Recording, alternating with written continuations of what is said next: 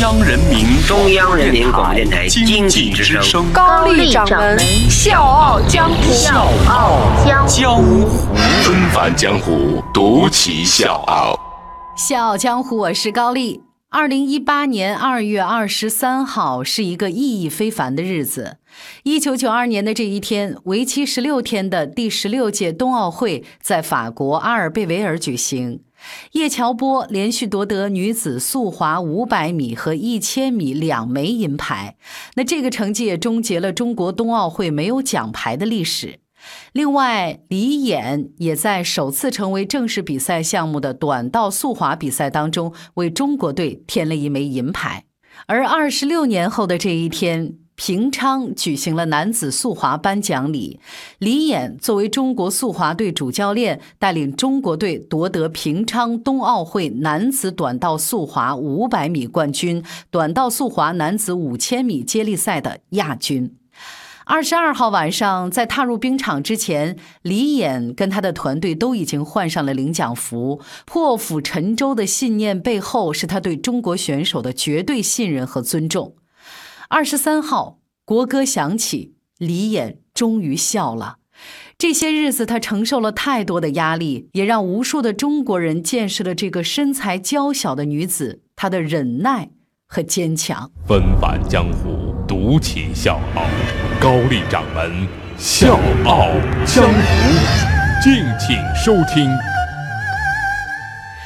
在二十二号的平昌冬奥会男子短道速滑五百米决赛当中，武大靖以创世界纪录的成绩夺得了冠军，为中国代表团赢得了本届赛事的第一枚金牌，也成为一九九二年短道速滑列为冬奥会正式项目以来，中国男子短道速滑第一位获得冬奥冠军的选手。比赛结束之后，武大靖和他的恩师李演紧紧地拥抱在一起。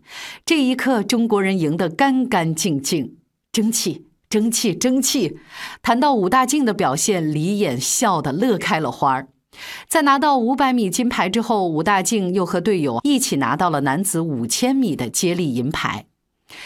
这届冬奥会各种困难我们都经历了，最后一天我们都憋着一口气儿。赛前队友、教练一直在给我鼓励，让我别想太多。李岩老师也告诉我，别给任何人机会。吴大靖说：“这枚银牌是团队的胜利，我们每天都在相互鼓励支持。今天我们已经做得很好了。”颁奖仪式之后，男队的小伙子们集体向场边的女队友致敬。在我们男队心目当中，女队就是第一，他们已经做到最好了，已经让我们很佩服了。中国短道队成为中国冬季运动项目的一面旗帜。看过这一届平昌冬奥会的各位听众，应该是对这届比赛有很多的印象。我们的中国队遭遇了种种的挫折和意外，而身材娇小的主教练李演扛起了这一切，带领中国队爆发了巨大的能量。十三号一小时之内，中国队四个人被判犯规罚下。面对国内网友的热议，李演对这些争议判罚做出了他的回应。他说：“总的来说，还是中国队自己没有做好。不管裁判是不是有问题，比赛都要继续。中国队急需要尽快走出心理上的阴影。所以在二月二十一号中国队的训练课上，我们看到了表情轻松、指挥弟子们积极训练的李演。武大靖夺冠之后，一张合影被网友截了下来。”在这张照片里，李演开心的像个孩子。李演自己也说：“我是一个挺没趣儿的人，朋友不多，爱好也不多。十二岁的时候进入少体校接受正规训练，成绩突出，被选到了牡丹江体工队。一九八七年，李演入选国家集训队，也是在这一年，他参加了世界锦标赛，夺得全能第十五名。”短道速滑第一次在冬奥会上亮相，是在一九八八年的卡尔加里冬奥会上。当时呢，短道速滑只是一个表演项目。李演拿到一千米第一、一千五百米和五百米两项第三的名次，而且创造了一千米和一千五百米两项世界新纪录。为了纪念他这次开创历史的壮举，加拿大组委会还特意为他设计了一张以他为主的宣传画。李演就回忆说：“有一天早上我起床，一开门发现有组委会的宣传画。哎呀，天哪，这不是我吗？我的头盔号，我的滑行服，上面还写着几个大大的汉字：‘神龙腾飞，中国短道速滑女将李演’什么的。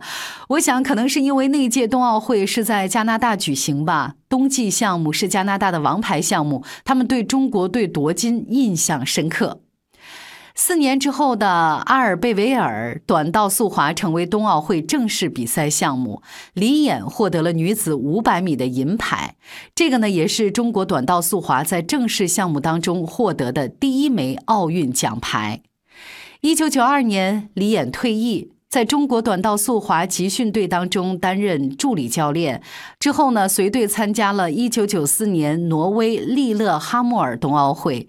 也是在这一年，他离开了国家队，就读于东北财经大学国际金融专业。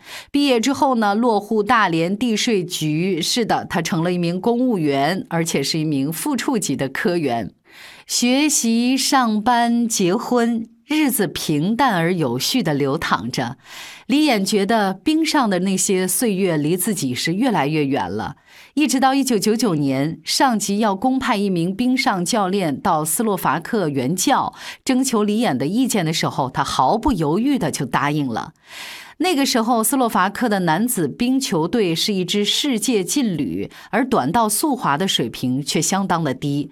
李演执教之后，让他的水平在一年之内迅速提升，在欧锦赛上夺得一个全能第六，两个单项第四。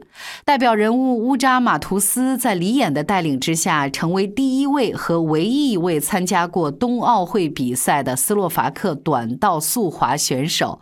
为此，李演受到了斯洛伐克。总统的接见。之后没有多长时间，李演又被奥地利国家短道速滑队相中，并且在十个月之后带领奥地利短道速滑队迅速走出低谷。二零零三年，三十七岁的李演前往美国执教美国短道速滑青年队，三个月之后被聘为美国国家短道速滑队主教练。在二零零六年的都灵奥运会上，美国选手阿波罗获得了包括五百米金牌在内的三块奖牌。都灵冬奥会结束之后，中国短道队需要一个新的教练。那个时候，这个冠军教练正声名在外。冬运中心通过大洋洋联系到了李演，邀请他回国执教。美国冰协呢也有意说想跟他继续续约。然而，李演选择听从内心的呼唤，回国执教，义无反顾。二零一八年的平昌对于中国短道队来说是压力最大的一届冬奥会。比赛结束之后，李演说：“我们从比赛一开始一直坚持到现在，全队上下真的是憋着一口气儿。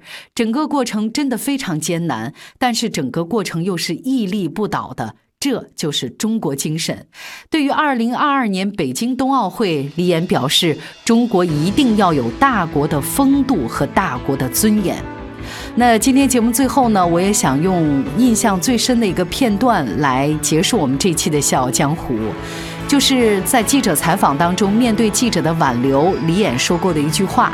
他说：“让我们一起祝福中国，让我们每一天都过得踏实，过得愉快。”小江湖是高丽，明天见。那天望着夏日背影告别。刹那中热烈，